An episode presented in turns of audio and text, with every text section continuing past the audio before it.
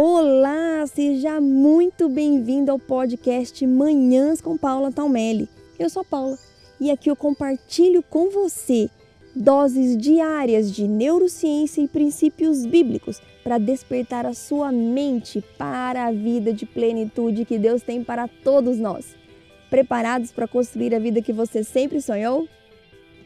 Olá, muito bom dia. Vamos no episódio de hoje falar sobre como não ser dominado pelos pensamentos negativos.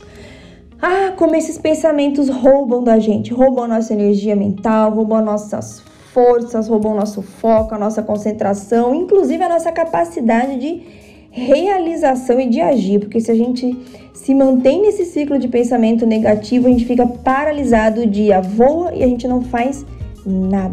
Então, quero conversar com vocês hoje sobre como sair desse ciclo. E a primeira coisa que você precisa fazer é entender qual é a origem desse pensamento negativo. Por que, que você está alimentando esses pensamentos?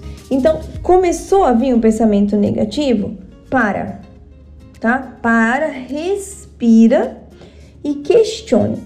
Questione de onde esse pensamento está vindo. Por que, que eu estou é, tão, tão aflita com esse tipo de pensamento. É claro que você vai encontrar os motivos, mas quando você para para refletir, quando você tem essa clareza, você traz essa clareza é, para sua mente, você já abre a sua mente, inclusive para encontrar um outro caminho e sair do ciclo do pensamento negativo. Então, vou compartilhar um exemplo aqui com vocês.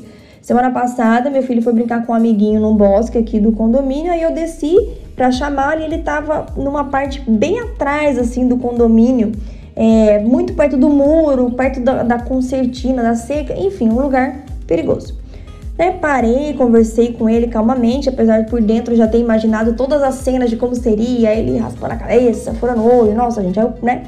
Para tudo, que se a gente alimenta o pensamento, ó, por duas vezes eu impedi o pensamento de me atrapalhar. Falei, para, peraí. Vou conversar com ele, porque se eu ficasse alimentando aqueles pensamentos, a gente já ia, né? Filho, pelo amor de Deus, sai daí. Você entra naquele ciclo de medo e transfere o seu medo para a criança. Então parei, conversei com ele, expliquei, beleza, subimos. Ontem ele desceu para brincar de novo, o amiguinho passou aqui e chamou ele para brincar. Parei na frente dele, abaixei, conversei, expliquei. Lembra que a gente conversou sobre aquele lugar perigoso? Por favor. Então pode brincar, se diverte, aproveita o bosque, mas não vá naquele lugar perigoso. Claro que ele saiu e a primeira coisa que me veio à mente foi: meu Deus, e se ele for lá? Nossa, ele pode furar o olho, raspar a cabeça, ele pode cair em cima, pode se machucar, pode acontecer isso, pode acontecer. Aquele montão de coisas na cabeça. E eu ia aproveitar que ele saiu para terminar de escrever aqui uma parte do meu livro novo. Obviamente que eu não consegui. Com a mente dominada com esses tipos de pensamento, o que, que eu fiz? Parei Parei o que eu estava fazendo, respirei fundo e me questionei: peraí, por que, que eu estou com esse medo? Por que, que esse medo, que eu estou deixando esse medo crescer? Claro, ele foi lá na semana passada e não sabia que o lugar era perigoso, mas agora eu já conversei com ele, eu preciso dar um crédito, né? Eu preciso confiar que ele entendeu e também acreditar que Deus está ali protegendo. E segundo, e terceiro ponto, ficar me preocupando não vai resolver o problema. O que vai resolver o problema é eu conseguir mostrar para ele que lá é perigoso. Ficar parada aqui me preocupando, não vou conseguir nem terminar o livro, o capítulo do livro que eu precisava e nem ajudá-lo. Vocês concordam que ficar preocupada não ajuda em nada? Manter o ciclo do pensamento negativo, inclusive não vai me ajudar a mostrar para ele o perigo. Beleza. Então, o que, que é importante você fazer?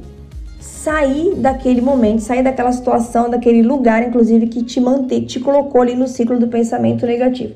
Só para terminar a história, alguns minutos depois ele subiu, que arrebentou o chinelo, daí ele veio pegar o crocs, depois ele subiu de novo porque o brinquedo dele quebrou, ele é, acabou ficando triste, a gente tomou café da tarde e deu tudo certo, gente.